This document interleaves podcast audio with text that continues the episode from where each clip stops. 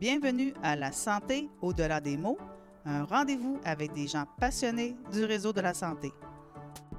Votre hôte, Jean-Pierre Gagné, lui-même médecin, vous fera partager sa passion pour le domaine et vous fera découvrir une foule d'invités et d'acteurs clés du réseau. Voici votre hôte, le docteur Jean-Pierre Gagné. Bonne écoute!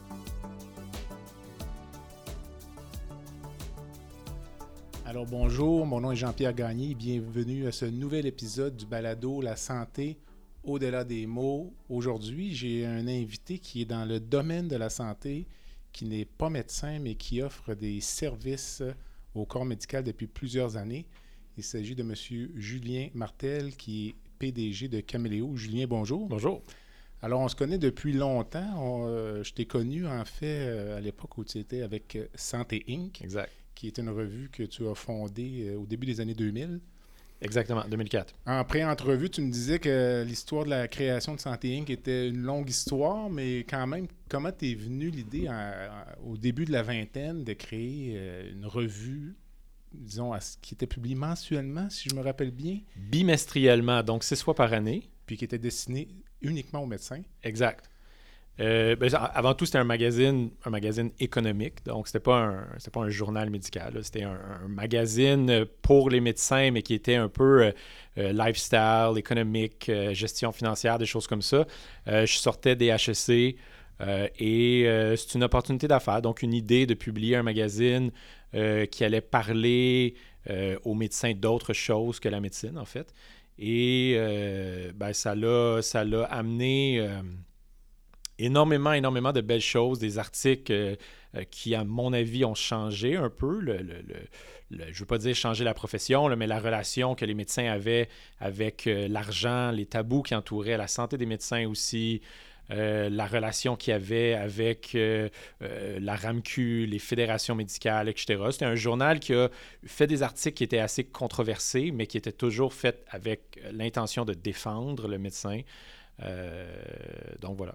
Mais ton, ton lectorat, c'était des médecins. 100% médecins du Québec. Donc, on achetait la liste de distribution euh, auprès du Collège des médecins du Québec. Donc, les, adresses de correspondance, comme les autres publications médicales euh, qui sont offertes aux médecins. Puis, est-ce qu'il y avait à l'occasion, est-ce que la revue pouvait tomber dans les mains de quelqu'un qui n'est pas dans le corps médical, puis que vous receviez, euh, je sais pas, au niveau de l'é- de l'édito- éditorial, une critique ou euh, des injures, des menaces? Non, euh, non, étonnamment, en fait, euh, ben, pas étonnamment, je pense que euh, c'était très, c'était un, un contenu qui était très niché, là, donc ça intéressait vraiment principalement, à notre avis, les médecins.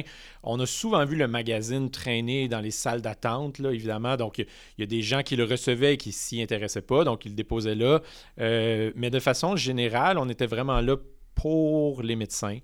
Euh, alors, les, les, les, les, les critiques euh, qu'on avait nous venaient principalement des gens qu'on avait aussi critiqués, si on veut. On, était, on, était, on avait un côté très revendicateur, si on veut. Euh, on était très jeunes, on était très naïfs aussi dans, dans notre approche. Euh, on avait 23 ans quand Gabriel et moi on a fondé ça. Euh, Gabriel Boisjoli, qui Que était je- mon associé. connais, que je oui connais, ouais. Euh, qui est encore mon associé aujourd'hui. Donc, euh, on, on- on défonçait, euh, c'est la naïveté de jeunesse, si on veut, on défonçait les murs, on écrivait tout ce qu'on entendait avec un peu de rigueur journalistique. parfois non, parfois beaucoup. Et puis, on, on a, on, a, on a quitté le magazine. En fait, on l'a vendu en 2007 à l'Association médicale canadienne. Euh, on est resté euh, éditeur, rédacteur en chef jusqu'à 2011. Euh, et c'est une nouvelle équipe qui a pris, euh, qui a pris euh, la place après ça. Malheureusement, le, le magazine a, a fermé en décembre cette année. Ben, L'année passée, en fait, il y a quelques mois, 2020. C'est un modèle d'affaires qui est plus difficile, ces revues-là qui sont basées essentiellement sur la publicité. Fond. Exact. 100% des revenus provenaient de la publicité. Donc, il n'y avait aucun abonnement. Tous les médecins le recevaient. Et c'était uniquement euh, de la publicité pharmaceutique. Donc, un milieu qui était extrêmement lucratif dans les années 80, 90, là, les publications médicales, c'était euh, c'était des vaches à lait. Euh, si on prend par exemple l'actualité médicale qui a été publiée pendant des années, le Medical Le Post. Medical Post était vraiment Ouais. connu, Ouais. lu là, Ouais. Exact. 52 fois par année de mémoire. Là. Euh, donc, à chaque semaine, et au fil, au fil des années, euh, en fait, on est arrivé dans le milieu des publications médicales, je dirais, vers la fin des belles années, si on veut. Puis après ça, les budgets pharmaceutiques ont commencé à être drastiquement coupés. ça a commencé avec le retrait du Vioxx, qui est en 2004, en fait. Et depuis ce temps-là, les, journaux ont tous vu des baisses de revenus, des baisses de, de, publications. L'actualité médicale a, passé de, 52, 48, etc. Maintenant, tout le monde est en ligne. Il reste encore des journaux de qualité qui sont publiés. Euh, le, Médecin du Québec, notamment, qui est publié par la FMOQ. Euh, le magazine Le Spécialiste aussi par la FMSQ. Euh, mais sinon. pas du tout le. Le spécialiste, pour moi, c'est pas tout à fait dans la même lignée que Santé. Non, non, ça c'est sûr. C'est sûr, c'est des... le spécialiste, ça reste un journal fédératif. Oui, exact, c'est ça, exactement. Le Médecin du Québec a un volet fédératif aussi, mais ils ont quand même euh, du peer review, là, donc euh, de, qualité, indépendant, tout ça, de la formation pour les médecins de famille. C'est ça. Euh, puis à, ma connaissance, évidemment, je suis moins dans, l'industrie que je l'étais, mais à ma connaissance, tous les autres magazines ont fermé ou sont devenus en ligne. L'actualité médicale est exclusivement en ligne maintenant. voilà. Je ne sais pas si c'est indiscret ou si c'est de l'ordre domaine public, le, chiffre d'affaires, disons, de Santé Inc. dans vos plus belles années. 400 000 je pense qu'on avait, donc ce qui est quand même très peu. Euh, on était six fois par année, on était quand même rentable. On était quand même rentable. On était, on était deux et on avait une équipe de pigistes. Donc, euh, euh, on était, j'essaie de me souvenir, c'est, c'est quand même vieux, là, mais on avait 400 000 ouais, 400 000. Oui. Alors, euh, bref, euh, quand tu quittes Santé Inc. avec Gabriel, tu fondes euh, Caméléo DPC. Exact. Ce qui est une toute autre aventure. Exact. Mais encore dans le domaine médical. Donc, je connais Caméléo parce que pour l'avoir déjà fait affaire à vos services. Présente-nous donc ce qu'est Caméléo DPC. Ben, DPC, premièrement, c'est pour développement professionnel continu. Donc, c'est on organise, on crée, on gère, on exécute des événements internationaux de formation médicale continue ou formation dentaire continue pour le compte euh, d'associations médicales, de sociétés savantes, d'universités médicales. Puis, euh, c'est quoi votre modèle d'affaires? Essentiellement, le financement, le ben, en fait, on a une micro-niche à l'intérieur de l'industrie du tourisme international. Donc, on est, on est une agence de voyage. On a un permis de l'Office de la protection du consommateur et on est aussi des experts au niveau événementiel. Et, même, même au niveau événementiel, on, a ce qu'on considère une micro-niche là aussi au niveau événementiel international. Donc, notre expertise, c'est vraiment euh, le fait de déplacer des gens dans un... et leur faire vivre des expériences qu'on combine avec la formation médicale continue ou la formation dentaire continue. Euh, et, c'est ce, mariage-là qui est assez unique en soi. Euh, très, très peu de joueurs à travers le monde, mais une, demande assez importante. Donc, les, les médecins, les dentistes, euh, peut-être même les pharmaciens achètent, ben, si on veut, un, un, forfait de vacances dans lequel il y a des formations, des périodes de formation médicale continue, formation dentaire continue qui sont accréditées. Euh, donc, euh, c'est une façon de concilier le travail, la famille, les obligations professionnelles avec euh, des activités de tourisme. Et là, vous avez une équipe plus grosse. Oui. Vous êtes combien dans le moment? On est sept. on est sept à temps plein. on a conservé tous nos employés à travers la pandémie grâce aux subventions fédérales, donc aux subventions salariales fédérales. Euh, on, a, on, a, quand même perdu 100% de nos revenus parce que 100% de nos revenus provenaient du tourisme international. Donc, euh, depuis, le, depuis le 13 mars 2020, c'est une, perte de 100% de revenus. Mais euh, les subventions salariales ont permis de conserver les employés. 75% des revenus, pardon, 75% des salaires des employés étaient payés par le gouvernement fédéral, euh, ce qui nous a permis de conserver tout le monde. Ben, en fait, ça m'amène à la question que je voulais te poser un peu plus tard. C'est euh, avez-vous discuté à l'interne d'un plan d'affaires ou de développer d'autres secteurs d'activité qui pourraient vous permettre de vous prémunir? Je pense pas qu'on va avoir une deuxième pandémie dans cinq ans, mais on pourrait avoir d'autres choses qui euh, bloquent un peu votre, votre en étant très niché, en même temps, vous êtes très vulnérable.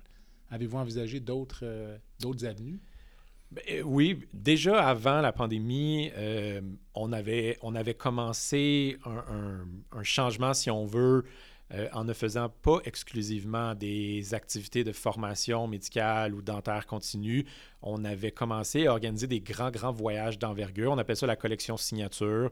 Euh, c'est des voyages qui n'ont pas de formation, mais qui vont euh, attirer une clientèle qui nous connaît déjà, donc qui apprécie le genre d'expérience qu'on offre.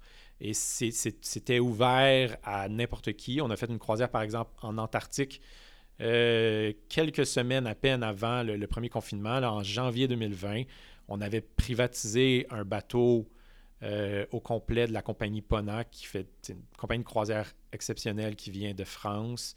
Euh, donc, un, bateau 200 passagers. Et de ce, sur ce bateau-là, c'était 66% mais les deux tiers des gens qui étaient là n'étaient pas des médecins. Donc, c'était vraiment une, clientèle qui avait soit entendu parler de nous, euh, le bouche à oreille, les références, tout ça. Euh, c'est un voyage, on avait, on avait invité des musiciens de l'OSM, on avait invité euh, l'explorateur Bernard Voyer qui a atteint le pôle sud en autonomie complète. Donc, c'était une façon aussi de faire un clin d'œil à, cet exploit-là. Et donc, de réunir tout ce monde-là sur un navire en Antarctique en partant, c'est pas facile. C'est l'aéroport le plus au sud de, la planète, euh, ben, en fait de l'Amérique. Euh, et puis, ben, c'est sûr que c'est intéressant. On se retrouve tout le monde aux confins de la Terre avec des, musiciens qui nous font des, shows de la musique euh, sur les ponts, des choses comme ça. C'était quelque chose d'extraordinaire. J'ai le. J'ai le naufrage du Titanic du Titanic en tête. Heureusement, c'est pas survenu. Non, c'est pas survenu. On, a des clients qui nous ont dit qu'ils avaient peur, qu'ils voulaient pas y aller. Ben, je veux ouais, c'est. Je vous mentirai pas que quand on se retrouve euh, à plusieurs heures de navigation de n'importe quel endroit où est-ce qu'un hélicoptère ou un avion est capable de se présenter, là, c'est sûr que euh, il faut pas trop y penser. D'ailleurs, il y a eu une urgence médicale sur, sur place. Il y a quelqu'un qui euh, a fait une mauvaise chute lorsqu'on était euh, sur. Euh, bon, c'est des escales, c'est, on, était, on était sur la terre ferme, sur le continent, sur le continent antarctique. Quelqu'un a fait une mauvaise chute. Et qui s'est fracturé de mémoire, c'était peut-être le tibia. il y a des facilités de, de, de, de, médecine assez avancées sur le navire, justement parce qu'on est dans des, des régions plus qu'éloigné. Est-ce qu'il y a un médecin, euh, un chirurgien? Non, il y a un médecin. Donc, euh, il y a un médecin à temps plein. Euh, et ils ont pris des, radiographies sur place qui ont envoyé à des hôpitaux en France. Et ensuite de ça, bon, il y a des, radiologistes qui, qui ont, donné l'ordre de ramener le bateau sur la terre ferme pour évacuer cette personne-là. Cependant, nous, on avait, on avait deux orthopédistes du Québec qui étaient sur place, puis qui ont dit un instant, on va aller voir. Euh, et il y a une orthopédiste extraordinaire qui a, replacé la jambe, qui a immobilisé, stabilisé la jambe de la patiente. Et euh, ensuite de ça, on était vers la fin de la croisière. Il restait deux, trois jours à la croisière. Donc, euh, la personne a pu. bien évidemment, elle, sa croisière était terminée, mais sa, jambe n'était pas, était pas en danger. elle devait quand même être opérée, mais pas d'urgence. La sédation à ce moment-là sur le bateau, c'est des martinis ou. Euh? Euh, ben... ça a juste fait très mal? Elle avait un bon cocktail de médicaments, cette personne-là. Euh, c'est quoi le. Encore là, si c'est quelque chose du domaine privé, mais le chiffre d'affaires de Caméléo DPC, là, dans, pas la dernière année évidemment, mais dans votre meilleure année ou. Pré-pandémie, on avait 10 millions de chiffre d'affaires. OK. Là, on est à zéro. Euh, sauf qu'on sait que ça va revenir. On, a espoir. Évidemment, les pronostics pour l'industrie du tourisme international ne sont pas, sont pas très belles, sauf qu'on sait qu'un jour ou l'autre, euh, on va retrouver ce chiffre d'affaires-là et, évidemment, on souhaite continuer la croissance. Euh, de ce montant-là, avant la COVID, les deux tiers provenaient de, de revenus qui étaient soit des non-médecins du Québec, ou bien euh, de, non-formation médicale. Donc, on parle justement de comme par exemple croisière en Antarctique, où est-ce qu'il n'y avait pas de formation. On avait beaucoup de, contrats qui émanaient euh, de Boston, de l'université Harvard, des gens qui avaient entendu parler de nous et qui voulaient qu'on organise des, congrès pour eux, pour leur spécialité. Ça, c'était très, très, très prometteur. On recommence à travailler avec eux. Euh, donc, les, médecins américains euh, s'intéressaient de plus en plus à ce qu'on faisait. Donc, euh, c'est ça. C'était environ 10 millions de dollars qu'on avait. Faire attention, évidemment, euh, quand on va un voyage à 5, 10, 15, 20 000 dollars, ça monte vite. Euh, donc, voilà. Et ce que j'allais te demander, c'est quand tu dis que tu vous développez avec Harvard, est-ce que c'est plus facile? On va en parler un peu tout à l'heure, mais au Québec, il y a certains enjeux avec le tourisme médical. On va en parler un peu au niveau de l'accréditation. On va expliquer c'est quoi l'accréditation, puis au niveau de la fiscalité.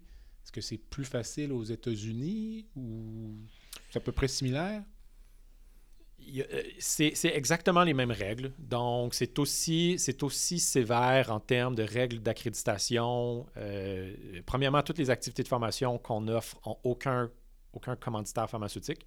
Donc, c'est sûr que ça, ça aide au niveau de l'indépendance parce que le processus d'accréditation vise avant tout à protéger l'auditoire, si on veut, euh, vise à protéger les billets, donc l'absence de billets commerciaux. C'est ça qu'on cherche à faire. Donc, en n'ayant pas de commanditaire pharmaceutique tout de suite en partant dans aucun des événements, et c'est une condition qu'on met aussi pour les, tous les événements qu'on organise avec des associations médicales, des sociétés savantes, etc., euh, on, leur demande euh, on leur demande de ne pas solliciter de commanditaires. On n'est pas contre l'idée, mais euh, c'est ça l'amène, ça l'amène du contenu qui est 100% indépendant. Ça amène du contenu qui est là pour sa pertinence scientifique. Et ça, je pense que les médecins qui participent à ces événements-là, les dentistes aussi apprécient ça. Donc, euh, bref, les règles d'accréditation aux États-Unis, au Québec, au Canada, en Europe, ce sont les mêmes. Similaire.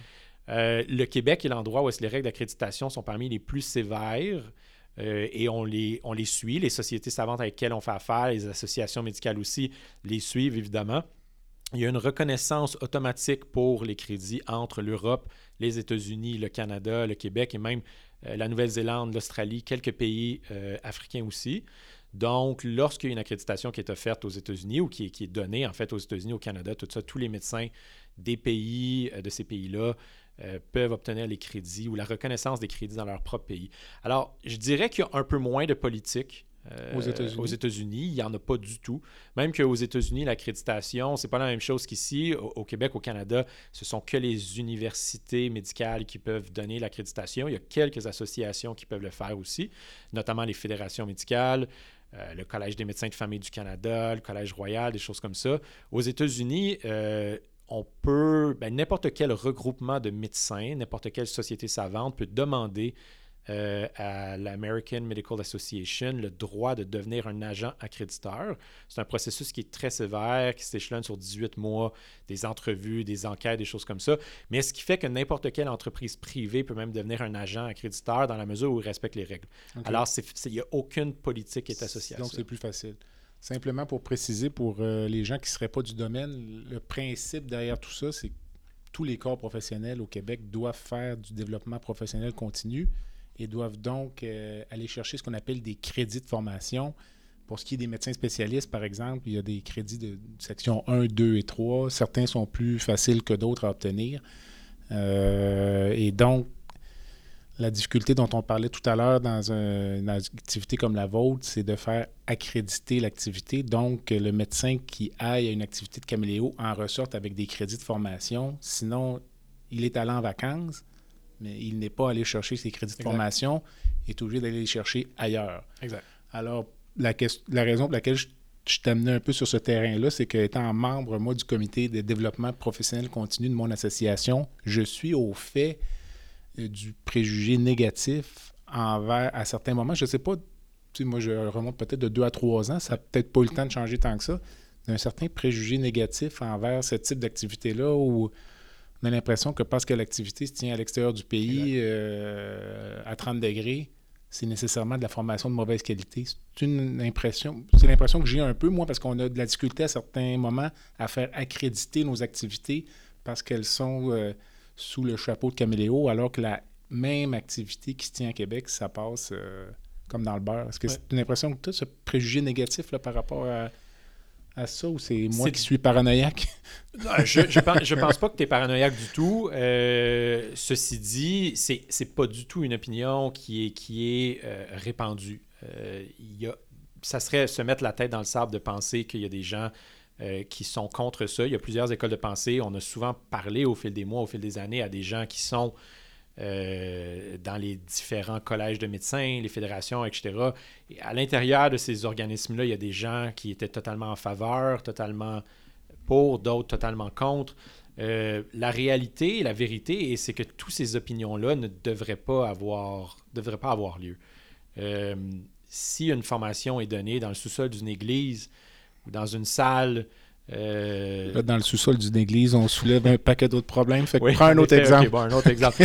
si on a une formation dans, la salle de conférence du Hilton euh, à Québec euh, ou bien dans une salle de conférence d'un hôtel dans le sud, la réalité, c'est que c'est le même conférencier, c'est la même qualité scientifique et ça doit répondre à des besoins de l'auditoire en termes de formation.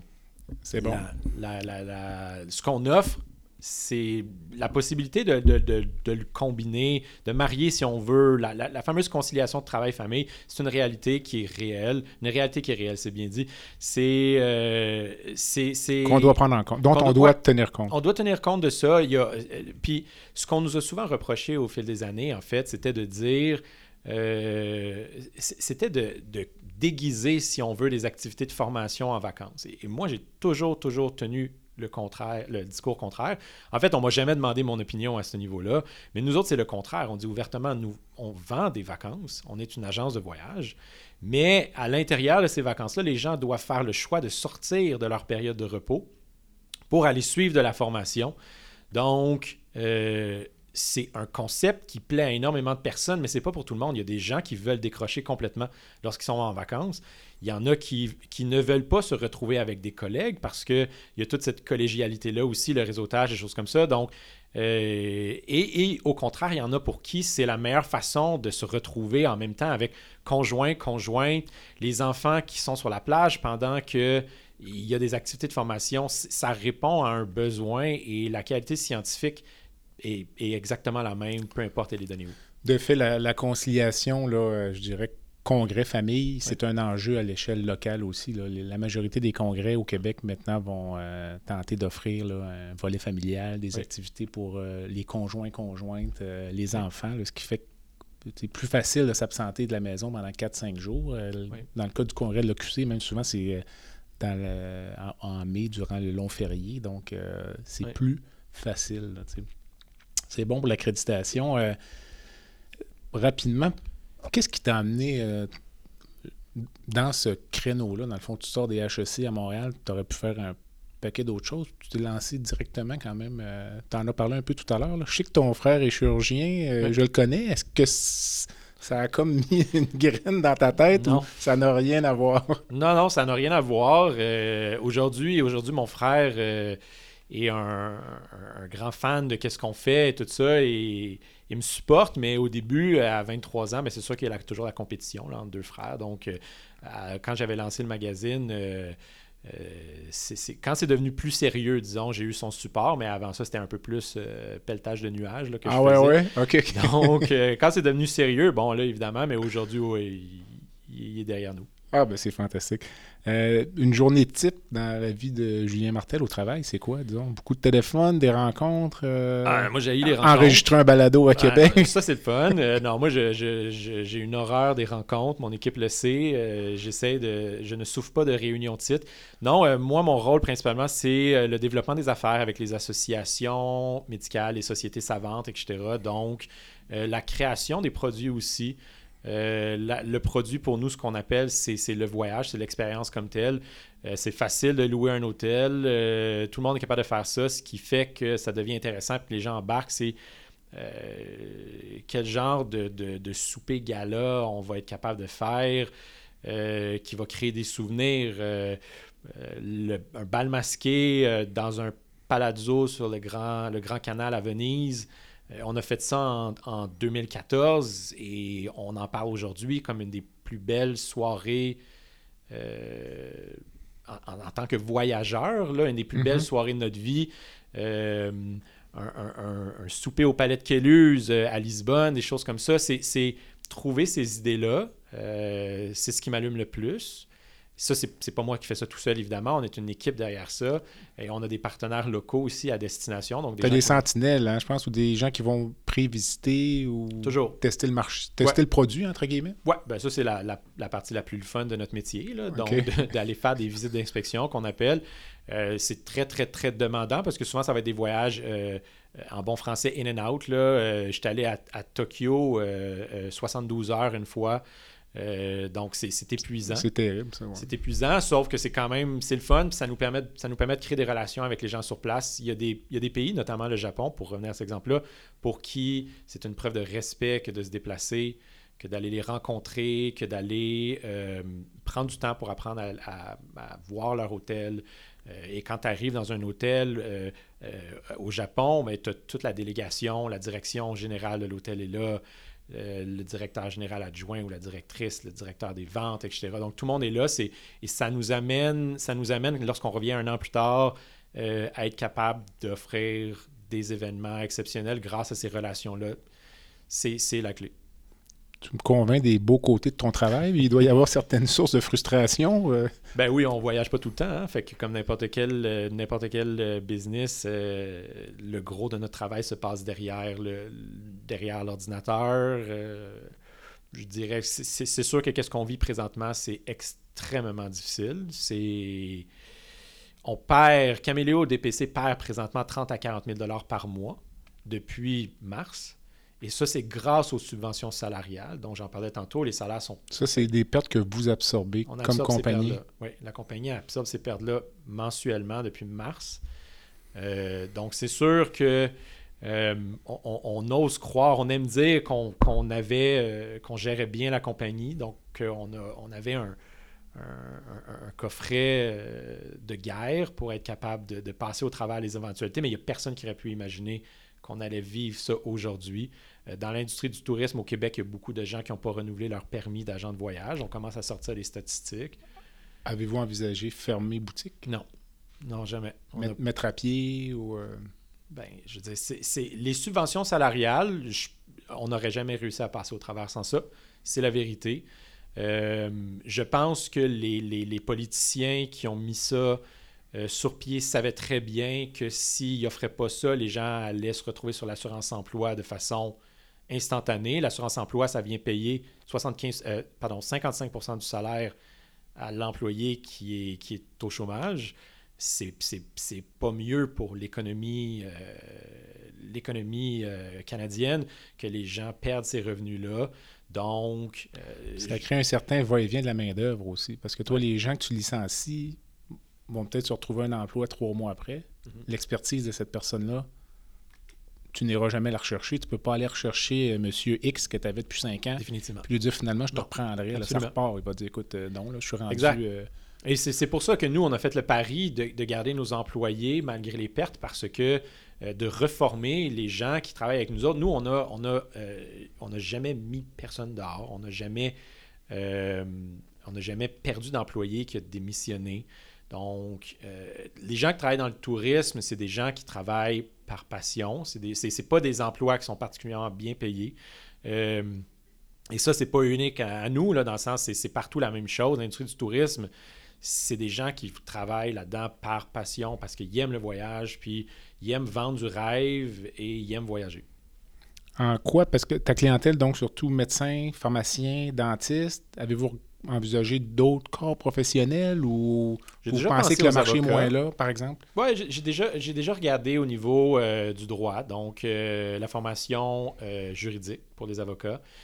on ne trouve pas de réponse très satisfaisante lorsqu'on fait des études de marché auprès de cette clientèle-là, à savoir si ça leur tente de voyager avec d'autres collègues. De façon générale, bah, ça leur intéresse pas vraiment. Les exigences sont moins élevées aussi. Définitivement. Euh, Dans le corps médical, les exigences en DPC sont particulièrement élevées. Là. Le corps Euh, médical, c'est ceux qui ont les exigences les plus élevées dans tous les 45. C'est bien, je te dirais, pour la crédibilité de la profession, mais c'est lourd euh, à gérer lourd, là, ouais. pour les médecins. Pour les associations professionnelles aussi, ça Ouais. consomme passablement de temps, là, Exact. respecter tous les critères. Là, en termes- Dentiste aussi, c'est très euh, Exigeant. C'est très exigeant.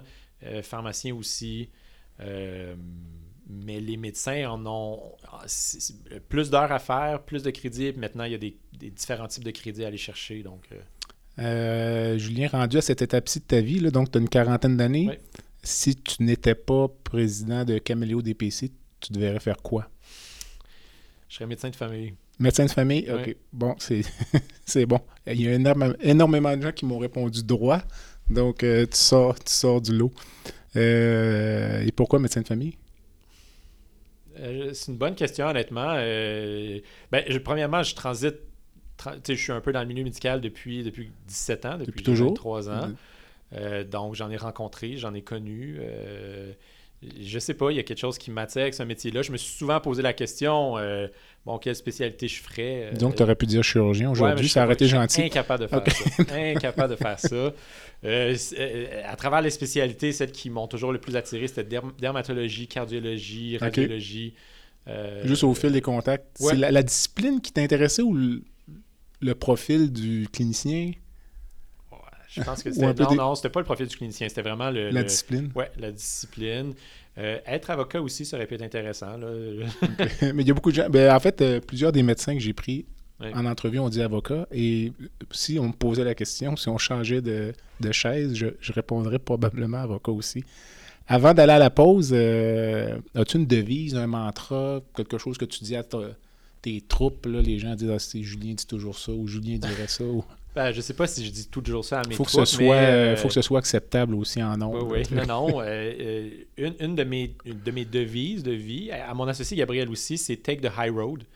Donc, euh, toujours prendre un peu le chemin, euh, le- je ne veux pas dire le chemin de la classe, là, mais souvent, euh, lorsqu'il y a des... euh, take the High Road, c'est prendre le chemin moral, éthique, euh, qui n'est pas nécessairement le plus facile à prendre, mais c'est celui que tu dois prendre, surtout lorsqu'il y a un conflit ou n'importe quoi, pour ne pas faire escalader les choses.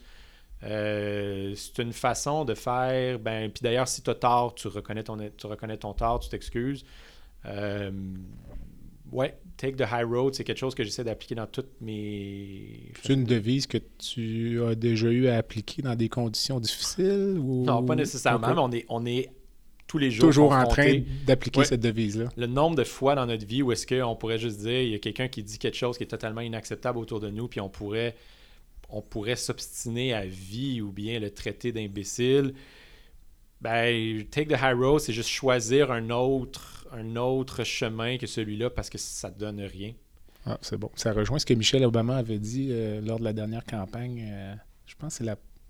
lors des présidentielles où Trump a été élu que elle avait dit When we go when they go low, we go high. Ouais. Donc c'est sensiblement la même chose. C'est bon, écoute, euh, on prend une petite pause, puis on revient, euh, on va visiter nos commanditaires, on revient dans quelques instants. Merci Julien. Le podcast La santé au-delà des mots est une présentation du groupe conseil Beauchamp, Beaulieu, Dessureau, Toupin de la financière Banque nationale Gestion de patrimoine. Comme nous croyons que la santé financière fait partie de la santé globale, nous sommes heureux de nous joindre au docteur Jean-Pierre Gagné pour vous souhaiter une bonne saison de la santé au-delà des mots. Tu veux lancer ton propre podcast, mais tu ne sais pas comment t'y prendre? Pas de problème. Mouton Marketing peut t'accompagner de la conception au lancement. Envoie ton idée de podcast à bonjour à commercial gomouton.com. Bonjour à commercial g. L'univers du podcast t'attend. Alors, nous sommes de retour après cette courte pause avec euh, Julien Martel, président de Caméléo DPC. Julien, euh, on commence légèrement en début de deuxième section.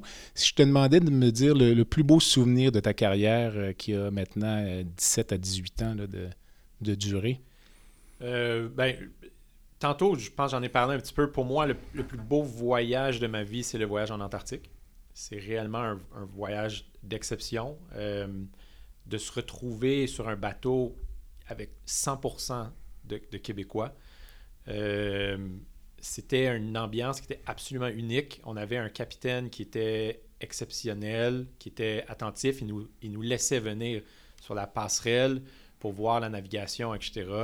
Euh, un soir, il est allé accoster dans une baie euh, après un, passage très, très, très étroit où est-ce qu'on voyait des, des baleines euh, sur depuis notre balcon. On a dormi là.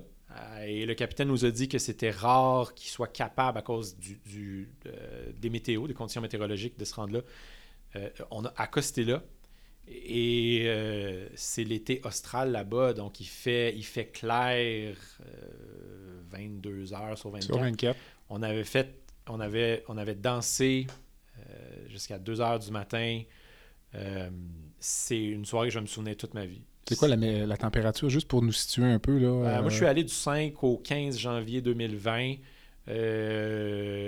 C'était de 5 à 10 degrés, peut-être. OK, OK. Donc, euh, Pona nous fournit des, gros, euh, des gros manteaux, de l'équipement, des bottes, tout ça, quand on sort. Euh, des fois, pendant le jour, on enlevait nos manteaux parce qu'on avait chaud. Il faisait chaud, OK. des fois, il faisait plus froid aussi. Puis on, vire le compas parce que tu es sur un bateau. On vire le compas de 180 degrés. Puis une situation difficile dans ta carrière dont tu te souviens, la façon dont on a surmonté cette épreuve-là, cette épreuve-là, pardon, puis les leçons que tu en as tirées. Je pense que c'est impossible de répondre à cette question-là sans passer sans parler de ce qu'on vit présentement. Euh, la, pandémie pour le tourisme international, c'est vraiment catastrophique. J'ai jamais vécu euh, quelque chose qui se rapproche de ça. Je ne crois pas en revivre. Je ne le souhaite pas, évidemment. Euh, j'ai énormément d'amis dans l'industrie. J'ai vu des dizaines de personnes avec qui je collaborais depuis des années au Québec, au Canada, aux États-Unis, dans le monde, en Asie, en Europe, perdre leur emploi des gens que je ne reverrai plus dans nos propres congrès. Donc, euh, moi aussi, je fais de la formation. Euh, euh, à chaque année, je vais à Las Vegas dans un congrès où est-ce qu'il y a au-dessus de 3000 directeurs généraux d'hôtels qui, viennent. c'est des rencontres, des choses comme ça. Tous ces gens-là qui, deviennent des amis au fil des années. c'est un, une catastrophe sanitaire, évidemment. C'est une, catastrophe médicale, une catastrophe humaine, tout ça si je regarde mon nombril dans l'industrie du tourisme, on n'est toujours pas sorti du bois, mais on est quand même. Euh, on, pense quand même qu'à euh, partir de cet automne et, 2022, on commence à avoir une reprise. Euh, on le souhaite évidemment. Présentement, les gens sont très très hâte de voyager, mais on n'est pas sorti du bois encore. c'est une question un peu délicate parce qu'on ne souhaite pas que tu en viennes là, mais tu me disais 40 000 de pertes par mois. J'imagine que vous savez combien de temps vous pourriez durer comme ça. Euh, ben, là, on, on, a pris des prêts. On est, il nous reste un peu d'argent euh, qui provient des, économies des années passées. Euh, alors, le gouvernement du Québec a mis sur, sur pied ce qu'on appelle le pacte, qui est géré par Investissement Québec, euh, qui est des prêts spécifiques à certaines industries, incluant le tourisme, les agences de voyage, etc. Euh, et qui, qui, vient justement permettre, euh, si on veut, aider le fonds de roulement en attendant la reprise. ensuite de ça, le gouvernement fédéral a aussi fait des prêts euh, avec une portion remboursable, euh, pardon, une, une, portion, une portion excusable. Créditable. Oui, c'est ça, exact. Donc, on est allé chercher ça aussi. On va devoir commencer les remboursements, etc. Donc, tout ça, tout ça est fait dans l'idée que euh, notre industrie, mais pas juste notre industrie, il y a énormément d'autres industries qui, sont, qui, ont, qui ont vécu des, des, des catastrophes financières et qui en profitent, on l'espère aussi. Donc, c'est vraiment fait pour nous permettre de passer à travers et de, recommencer à générer des profits pour rembourser ça et réembaucher les gens, tout ça. Nous, on avait vraiment l'ambition de devenir le plus gros joueur à travers le monde dans notre micro-niche.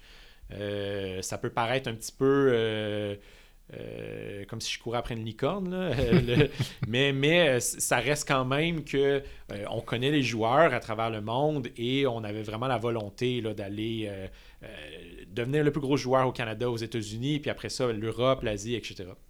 On a parlé en, en première partie d'entrevue de l'aspect de l'accréditation. Puis encore là, c'est un sujet qui est très vaste, là, mais je pense que les gens vont avoir compris qu'il y a un enjeu lié au fait de faire accréditer une activité de DPC pour qu'elle soit attrayante pour les participants. L'autre enjeu euh, associé à votre modèle d'affaires, c'est certainement la fiscalité là, de, de, ce type d'activité-là, dans la mesure où euh, le participant, qu'il soit médecin, dentiste ou pharmacien, lorsqu'il va se former euh, dans un congrès, c'est une dépense professionnelle qui est donc déductible d'impôt.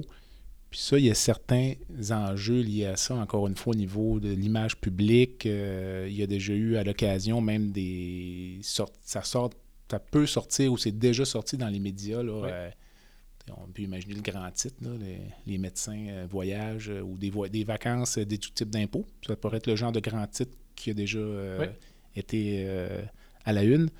Comment tu perçois ça? Puis qu'est-ce que tu réponds à ces critiques-là? Ben, premièrement, je pense que c'est des. Je pense que les, les, médias font leur travail. personnellement, je leur en veux pas. Euh, cependant, il y a énormément de mythes qui circulent autour de ça. Ce que j'aimerais, c'est souvent avoir la chance euh, euh, que j'ai, par exemple, comme aujourd'hui, de, rétablir certains faits. Je pense que si les gens connaissaient les, lois fiscales, par exemple, les choses comme ça, on n'en parlerait tout simplement pas. La première des choses, c'est une tendance mondiale qui s'appelle le, leisure, c'est-à-dire combiner le business et le leisure. C'est une tendance mondiale euh, depuis 10-20 ans au moins.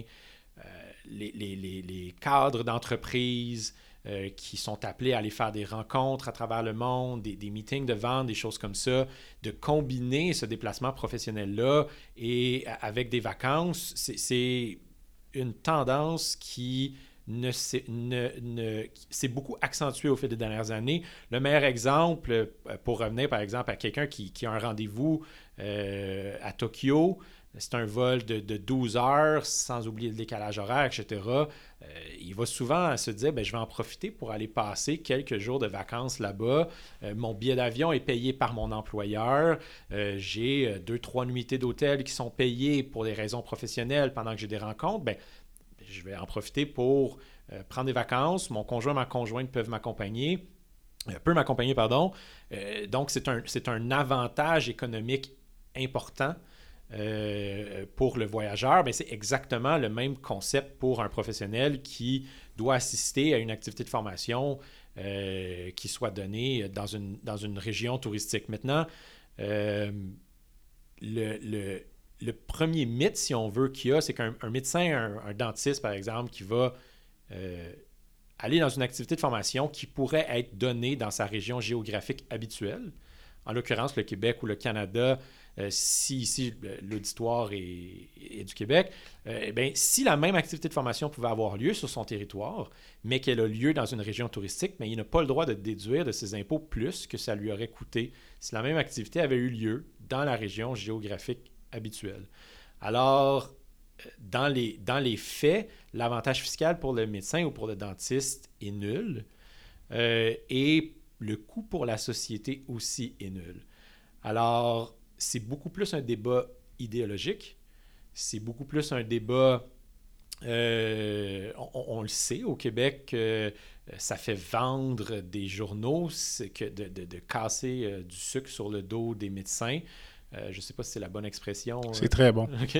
Euh, et, bon, je veux dire, j'ai déjà été j'ai déjà été à la tête d'un magazine. Je sais, je sais qu'on cherche souvent à, plaire à notre, à notre, lectorat, à notre auditoire. Fait que je suis pas blanc comme ça. Ou attirer l'attention. Attirer l'attention, exactement. Mais la vérité est que euh, il y a beaucoup, beaucoup de nuances. Donc, ça, c'est le, ça, c'est le premier, le premier scénario. Si euh, une activité de formation est organisée, peu importe par quel organisme. Ça peut avoir lieu au Québec, mais qu'elle a lieu au Mexique euh, ou en France. À mais ce serait quoi le scénario? Là?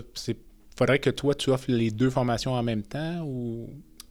Mais mettons, quand tu dis qu'elle pourrait avoir lieu au Québec, mais qu'elle a lieu au Mexique, dans ton, ton offre de service est unique. Si par exemple, si par exemple l'ensemble des conférenciers euh, sont des médecins québécois, qui vont former des Québécois à l'extérieur du Québec. Je pense que c'est raisonnable quand, on, quand on prend l'interprétation de la loi fiscale de dire que ça, c'est un événement qui aurait pu être donné au Québec. Donc, à ce moment-là, le médecin ou tout autre professionnel de la santé aurait le droit à une déduction fiscale identique à celle à laquelle il aurait eu droit au, Québec. Exactement. Donc, euh, si on prend un médecin qui habite euh, à Montréal, puis il s'en va euh, dans un congrès à la ville de Québec ou à Sherbrooke, peu importe, Charlevoix, Toronto, Vancouver, bien, ce sont, les mêmes frais. Donc, les frais de déplacement, les frais d'hôtel, les frais d'inscription scientifique. Cela étant dit, il y a un autre préjugé aussi où on a souvent l'impression que voyager au Québec, ça coûte pas très cher, mais organise une petite fin de semaine de formation au Manoir Richelieu, ça peut coûter aussi cher que prendre l'avion pour aller à Miami. Ça coûte cher. En aller à Miami, ça, je ça, ça, avant la COVID, il y avait énormément de vols directs par jour, ça ne coûtait plus rien. Euh, aujourd'hui, les billets d'avion ont augmenté barre en barre pour toutes les destinations. Euh, mais, tu sais, l'autre chose aussi, c'est ça, c'était le scénario 1 où est-ce que des médecins québécois se font former par des médecins québécois à l'extérieur du Québec.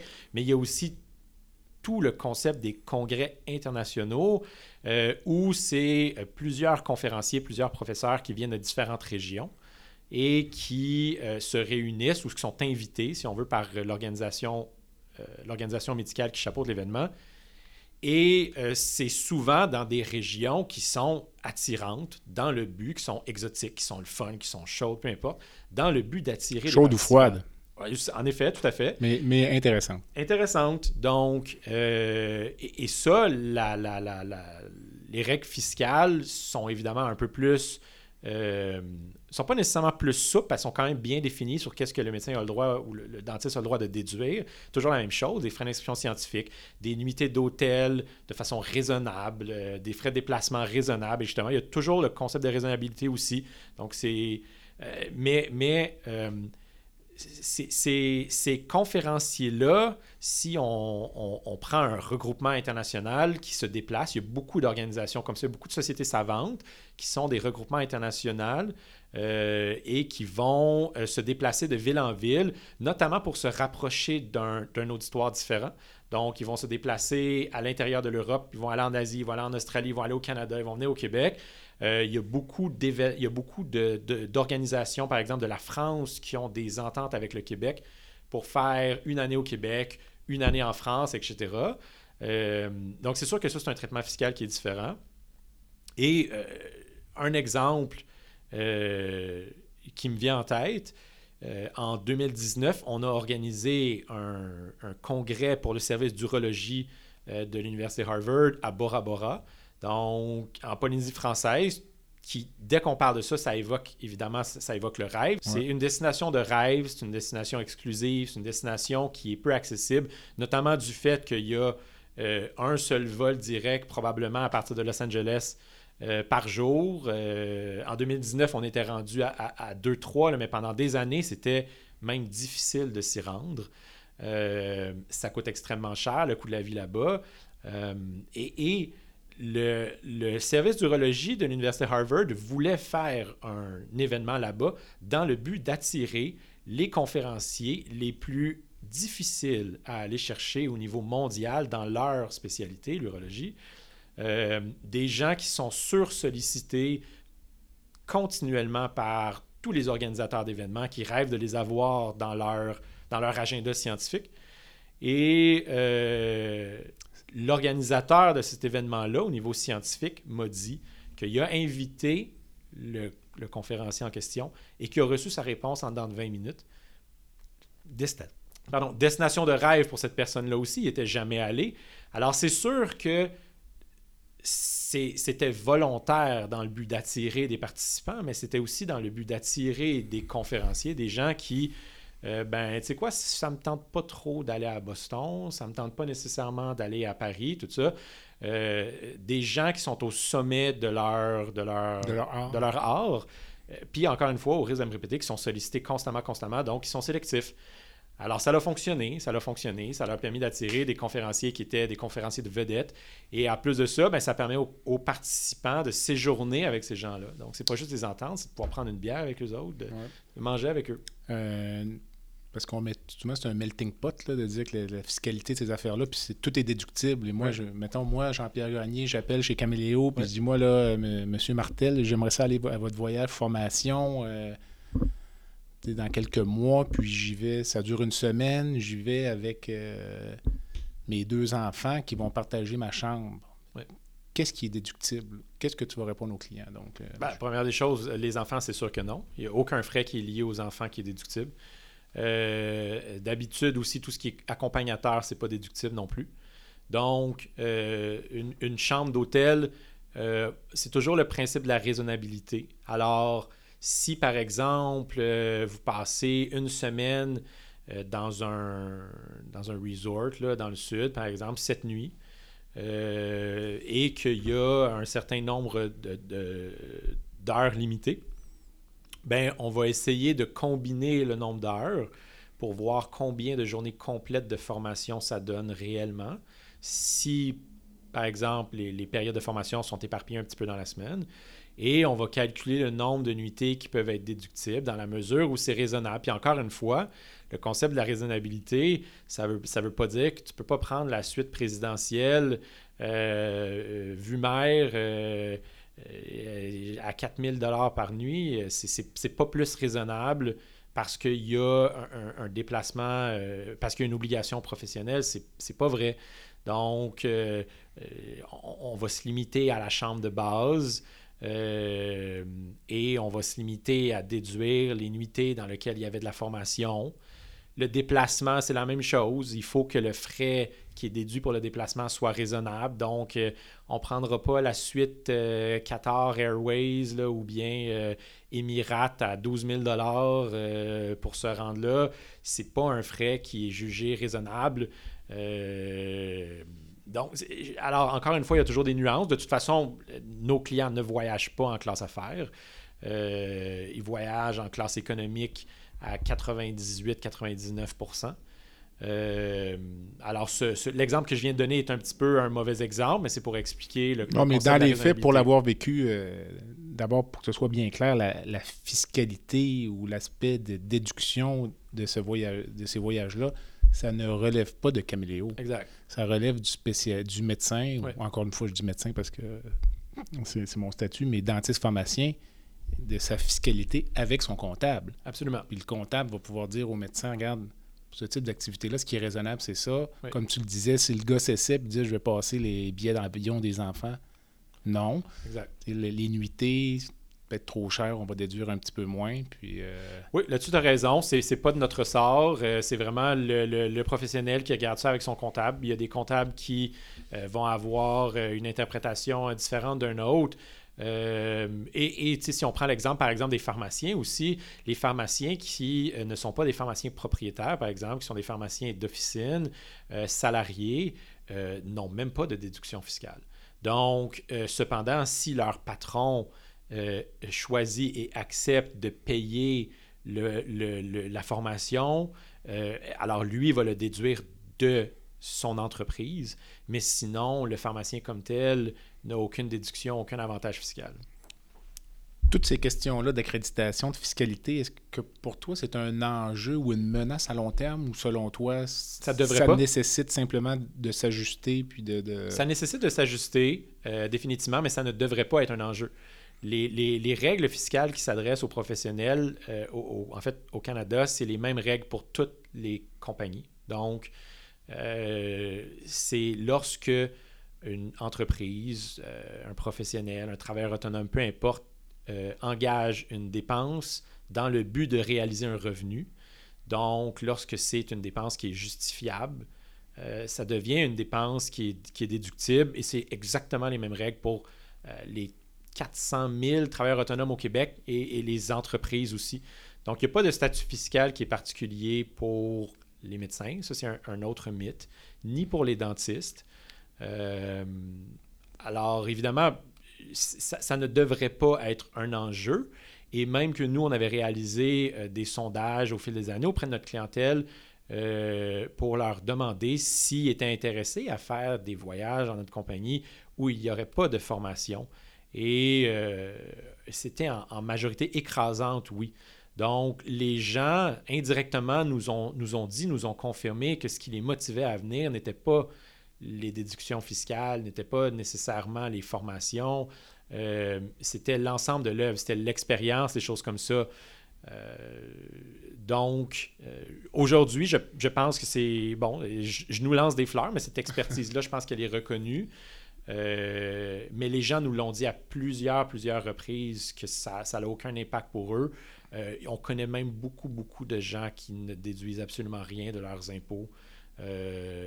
c'est pas ce qu'ils viennent chercher. Ils viennent chercher la formation, viennent chercher la collégialité avec les, collègues, les gens qui n'ont pas vu depuis la résidence. Il y a des relations d'affaires qui se créent extraordinaires, des, des gens qui, euh, quand tu passes euh, une semaine euh, ou une journée sur la plage avec quelqu'un, avec un chirurgien, par exemple, ben, Même si tu n'aimes pas la chirurgie. Même si tu n'aimes pas la chirurgie, ben, c'est sûr que ça devient un, contact que quand tu rencontres un cas particulier dans ta, dans ta clinique, ben, tu sais que tu peux compter sur telle personne avec qui tu as passé une semaine en Béden, ben ça, ça, vaut de l'or, ces relations-là. Euh, je reviens peut-être un peu, on parlait du modèle d'affaires de Caméléo tout à l'heure. Ce que la pandémie a amené aussi, c'est une augmentation vraiment significative de l'offre de services en développement professionnel continu euh, sous un mode virtuel. Mm-hmm. Alors, euh, j'ai une question en deux volets. La première étant, est-ce que ça, pour vous, c'est une menace? Puis la deuxième, c'est est-ce que c'est une avenue que vous pourriez envisager de développer? Parce que pour le vivre, c'est quand même pas parfait l'offre de services actuellement là, en, visioconférence. Il y a des petits écueils souvent.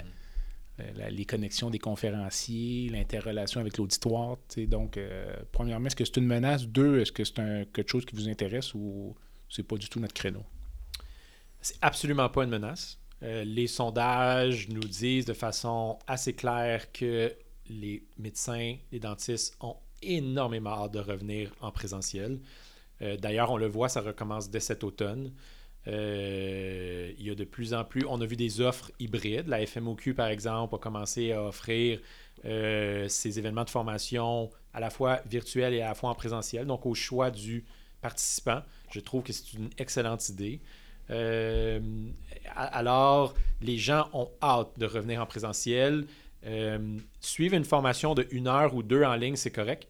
Suivre 6 heures, 8 heures, 12 heures, oublie ça. Deux, trois jours en ligne. Impossible. Impossible. Donc, c'est euh, le virtuel n'est pas du tout une menace. Est-ce qu'on y a pensé? Évidemment. On s'est remis en question comme tout le monde au début de la pandémie. on a décidé de ne pas faire de virtuel euh, on a décidé de ne pas faire de virtuel parce que euh, on ne voulait pas que ça devienne un, boulet euh, pour notre organisation alors que le, présentiel allait revenir. Donc, tu un peu de créer ton, ta propre compétition ben, à certains égards peut-être C'est pas pas de créer la propre compétition. On va on va commencer bientôt à mettre en fait à filmer toutes les présentations qui sont données lors de nos événements et de les mettre en ligne pour que les gens puissent les, consulter. Donc, les participants vont pouvoir toujours se référer à ces conférences-là. On ne sait pas encore si on va le mettre accessible aux gens qui n'ont pas participé à l'événement ou pas. On s'en reparlera dans quelques semaines, quelques mois. Euh, mais euh, donc, on, va le faire d'une façon ou d'une autre, mais c'est de soutenir cette infrastructure-là et de développer un modèle d'affaires qui est rentable. Donc, de dire, par exemple, qu'on on va charger soit à la formation ou bien un, modèle annuel où est-ce que tu payes 5, 6, 700 dollars tu as accès à toutes les formations. Mais si tu commences à faire ça, il faut que tu aies du contenu qui soit généré en continu, continu, continu pour supporter les gens qui ont payé ça, qui t'ont fait confiance, etc. Et si le retour au présentiel se fait, alors là, ça devient un, boulet un peu d'investir dans le virtuel alors que le monde ne s'intéresse plus à ça. Mais tu as quand même des clients qui continuent de payer. Alors nous, on a, fait on a pris la décision de ne pas le faire. Euh, on va plutôt tout simplement euh, filmer les conférences qu'on donne et les rendre accessibles. Alors, euh, c'est bien. Merci pour toutes ces réponses franches. Avec plaisir. Dis-moi, on, on change un peu de cap. je te demanderais, toi qui es dans le domaine de la santé depuis longtemps, mais en étant un peu en marge de ça, donc un pourvoyeur de services, c'est quoi pour toi la définition de la santé? C'est quoi être en santé à 40 ans? à 40 ans, c'est de faire du jogging, manger beaucoup de sushi et une fois de temps en temps s'offrir un sac de chips et vinaigre qui est mon plus grand péché mignon. non, non, pour vrai, moi, pour moi, c'est l'équilibre dans tout. Donc, c'est j'ai beaucoup. Euh, je, suis un, gourmand. J'adore le vin. Je suis un, grand buveur de vin de Bourgogne. Euh, c'est mon obsession, ma passion. Euh, donc, c'est sûr qu'il faut, il faut compenser avec le jogging. ouais, exactement. Mais c'est comme n'importe quoi. Moi, je crois que c'est à l'équilibre. je pense pas que de se priver de quelque chose, c'est la clé dans la vie. puis on le voit en plus de ça avec les facteurs de risque associés avec la COVID. J'espère que ça va être un peu un, ben, pas un wake-up call en, bon français, mais euh, pour que les gens retrouvent un peu le, concept préventif dans la santé, faire attention les habitudes de vie. Tu fais euh, référence à l'obésité ou. Euh, OK, notamment. on a un balado qui est déjà enregistré, qui va être en ligne bientôt avec Dr. Pierre Garneau de l'hôpital Sacré-Cœur à Montréal, que tu connais peut-être. Puis, il n'est pas très optimiste pour l'avenir de l'obésité en Occident. Alors, écoute, on, mettra vos deux entrevues en parallèle. Je l'écoute avec plaisir. Euh, encore une fois, comme un observateur privilégié du système de santé, puis quelqu'un qui côtoie également des médecins dans d'autres euh, pays, euh, trouves-tu qu'au Québec, on a un bon système de santé? Oui, et non, et pourquoi? Oui, puis on s'entend que c'est une question dont on pourrait débattre pendant des heures et des heures et des heures. J'ai sédulé quatre heures d'entrevue. c'est clair, c'est clair pour moi que on devrait jamais avoir accès à des soins de santé basés sur sa capacité de payer. On le voit aux États-Unis présentement. Je, je, je, sors les exemples un peu euh, clichés euh, que, la, pandémie a fait ressortir, mais euh, la personne qui est aux soins intensifs pendant deux mois et qui sort vivant de la COVID avec une facture de 1,5 million de dollars, c'est absolument... Ça n'a pas de sens. Ça n'a pas de sens. Donc, pour moi, ça, ça et, pourtant, tu sais, je, suis un entrepreneur, j'ai pas peur du privé, j'ai pas peur du privé en santé non plus. Euh, je pense que des médecins qui seraient rémunérés par la RAMQ, donc que le patient ne paye pas, mais qui ont leur, euh, leur modèle privé, si on veut, donc rémunéré par le gouvernement, je suis convaincu qu'on arriverait à une meilleure gestion. Euh, la bureaucratie de notre système, la lourdeur. On parle à n'importe quel médecin qui nous dit le nombre d'heures incalculables qui passent dans une semaine. Tu parles d'un système hybride, juste pour être sûr, ou de changer complètement le système? Non, non, non, je parle pas de changer complètement le système. Je parle juste que j'ai, j'ai, je, n'ai, je, je crois qu'on devrait regarder ce qui se fait au niveau des, des partenariats avec les cliniques euh, privés dans lesquels les médecins sont rémunérés par la RAMQ, donc le, patient ne paye pas, mais que ces cliniques-là sont rémunérées, sont payées, si on veut, par le gouvernement. Donc, ils, sont, ils gèrent leur propre petite euh, clinique, entreprise, hôpital, peu importe, mais ça reste quand même un service qui est public, qui est accessible à tout le monde, indépendamment de ta capacité de payer. Euh, est-ce que ça, ça serait la solution à tous les maux? Non, je ne crois pas absolument. Euh, je ne crois pas. C'est juste qu'il y a quelque chose qui doit être fait au niveau de la, lourdeur bureaucratique, administrative. il y a beaucoup à faire à ce niveau-là, à mon avis. En même temps, je te dirais que sans prendre trop de temps, il y a une lourdeur administrative à certains égards, mais il y a une facilité à d'autres égards. Je te donne un exemple. J'avais rencontré un chirurgien euh, il y a quelques années dans un congrès au Texas, puis lui était en pratique privée avec un collègue. Puis les, à deux, ils avaient sept employés mhm. pour faire euh, les cédules opératoires, la facturation, euh, la gestion. Euh.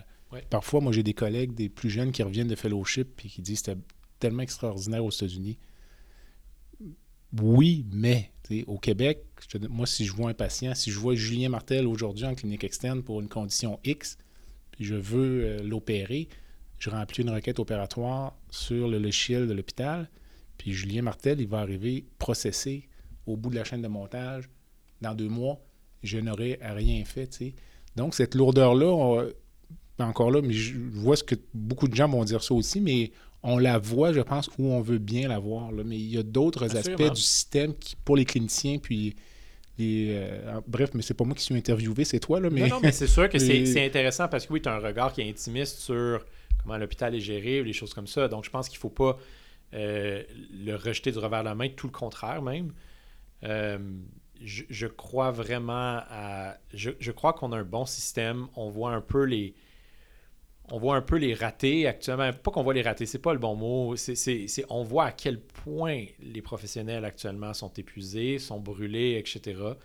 Médecins, mais infirmiers, infirmières. Infirmières, c'est terrible. C'est terrible. Puis euh, je, ne sais pas c'est quoi la solution à ça. Et.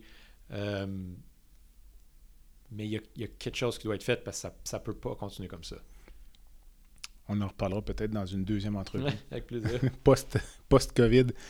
Euh, on entre dans la section euh, baguette magique de l'entrevue. Tu y as peut-être un peu répondu là, par euh, tes propos qui datent de quelques secondes, mais si tu pouvais là, instantanément changer une chose dans le système de santé, ce serait quoi? Euh, donner une qualité de vie aux infirmiers infirmières. Donc, euh, évidemment, ça peut vouloir dire qu'il y en ait beaucoup plus, ça peut vouloir dire plein de choses, mais ça serait vraiment euh, que, que, ce métier-là retrouve, je ne veux pas dire c'est lettre de noblesse, mais que ce métier-là revienne recherché, presque contingenté. Donc, permettre aux infirmiers et infirmières de, rentrer le matin avec le sourire. Puis je dis pas que ils sont tous euh, complètement déprimés puis tout ça. J'ai pas du tout cette prétention-là, je le sais pas.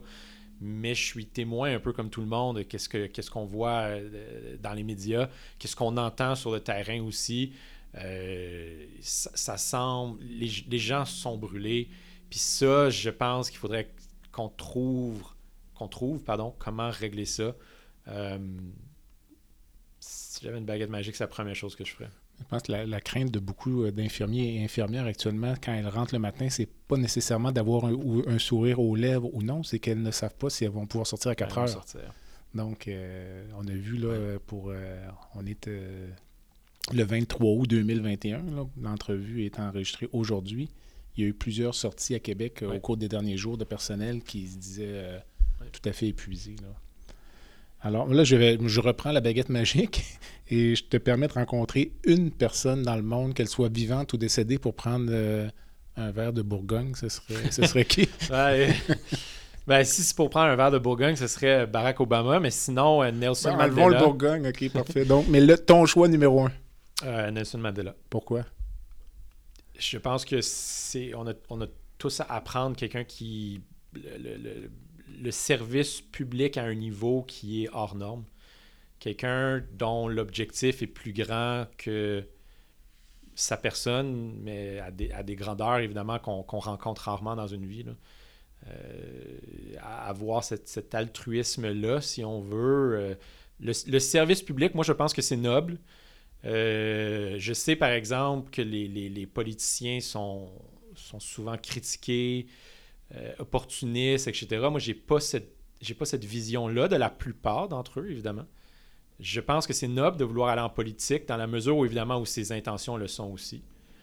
Euh, et Nelson Mandela, c'est beaucoup, beaucoup, beaucoup plus que ça. Euh, l'entrevue tire à, sa fin. As-tu une cause qui tient à cœur, une fondation que tu supportes ou que tu aimerais nous présenter? Je reviendrai à mes premiers amours quand j'étais au magazine Santé Inc. C'est le programme d'aide aux médecins du Québec. C'est euh, une, fondation. Ben, en fait, c'est un programme d'aide avant tout, mais qui a une fondation aussi, euh, qui a été mis sur pied par euh, les fédérations médicales, la FMOQ, la FMSQ et le, Collège des médecins, qui vient en aide de façon totalement, totalement anonyme aux médecins qui sont épuisé, ou peu importe, euh, peu importe les, les, besoins qu'il pourrait avoir. Euh, euh, j'ai croisé plusieurs personnes au fil des années qui ont fait appel à ces services-là et qui, à ce moment-là, étaient capables d'en parler ouvertement. Le bien que ça leur a fait de, de, de, pouvoir aller chercher de l'aide parce que la pression sur les médecins est toujours, toujours, toujours plus forte, la performance, etc. Il y a toujours euh, les amis, la famille qui nous appellent, qui nous demandent des conseils. Il y a les semaines euh, d'hospitalisation, de garde, de, 7 jours d'affilée qui finissent plus, etc. Euh, évidemment, c'est un, beau métier, ils font ce choix-là, mais leur donner la chance de rester en santé, j'ai toujours eu énormément d'admiration et de respect pour le programme d'aide aux médecins du Québec.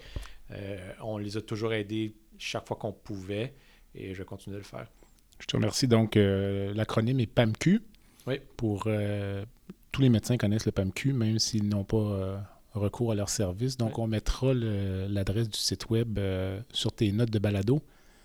C'est vraiment la fin, là, Julien. Avant de nous quitter, un dernier conseil que tu voudrais laisser à nos auditeurs. Ça peut être à des jeunes personnes aux études secondaires, cégep, qui veulent se lancer en affaires. Ça peut être à des gens qui veulent aller au pôle Nord? ben, on va y aller au pôle Nord, euh, peut-être en 2023. Euh, quand j'ai donné des conférences au, HEC, donc à des jeunes, je leur disais toujours, les gens qui avaient un projet d'entreprise, de toujours lancer leur projet d'entreprise avant d'être corrompus par l'argent. Donc, c'est-à-dire, attendez pas le moment parfait pour vous lancer en affaires parce que tôt ou tard, moi, moi quand j'ai lancé, quand j'ai lancé le magazine, je sortais du HEC. Euh, littéralement. littéralement. Euh, j'avais. Euh, je vivais en, appartement. J'avais un, petit loyer, j'avais pas d'auto.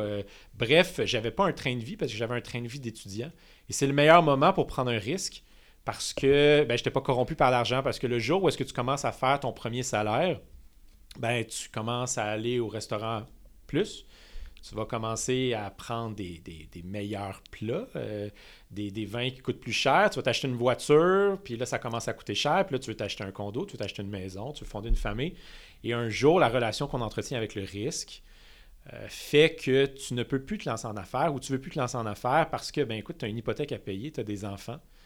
le risque est trop grand. Tu as une famille. Oui, le risque est trop grand ou bien le risque perçu est trop grand. Donc, moi, j'ai toujours dit aux gens, lancez-vous en affaires avant d'être corrompu par l'argent. Et si jamais ça plante, ben, ce que vous perdez, c'est pas grand-chose, en fait. Puis si jamais ça fonctionne, vous avez la plus belle vie sur la Terre. C'est un excellent conseil, donc je te remercie beaucoup. Alors, ça complète euh, cette entrevue. Je tiens à remercier donc euh, Julien Martel, président de Caméléo. Julien, merci. Avec plaisir. Merci de l'invitation. C'est vraiment aimable d'avoir répondu pendant 1h10 de supplice à toutes les questions entourant ta profession, mais je pense que on est sorti des sentiers battus, puis je pense que les gens vont aimer beaucoup, donc euh, merci encore. Avec plaisir. Et euh, ça complète euh, le balado. Je vous invite donc à visiter le site web qui est baladosanté.ca au B-A-L-A-D-O-S-A-N-T-E.ca. Je vous invite sur le site web à vous abonner au site web. vous pouvez envoyer un commentaire, me suggérer des invités. Vous pouvez également, lorsque vous écoutez le balado, prendre le temps de vous y abonner pour recevoir euh, donc les avis des euh, épisodes subséquents. Et euh, je fais également appel aux commanditaires qui voudraient se joindre à cette activité. Il y a une belle place sur le site web ou sur le balado pour une mention de cette nature-là. En attendant, je suis Jean-Pierre Gagné et vous avez écouté La santé au-delà des mots. À bientôt.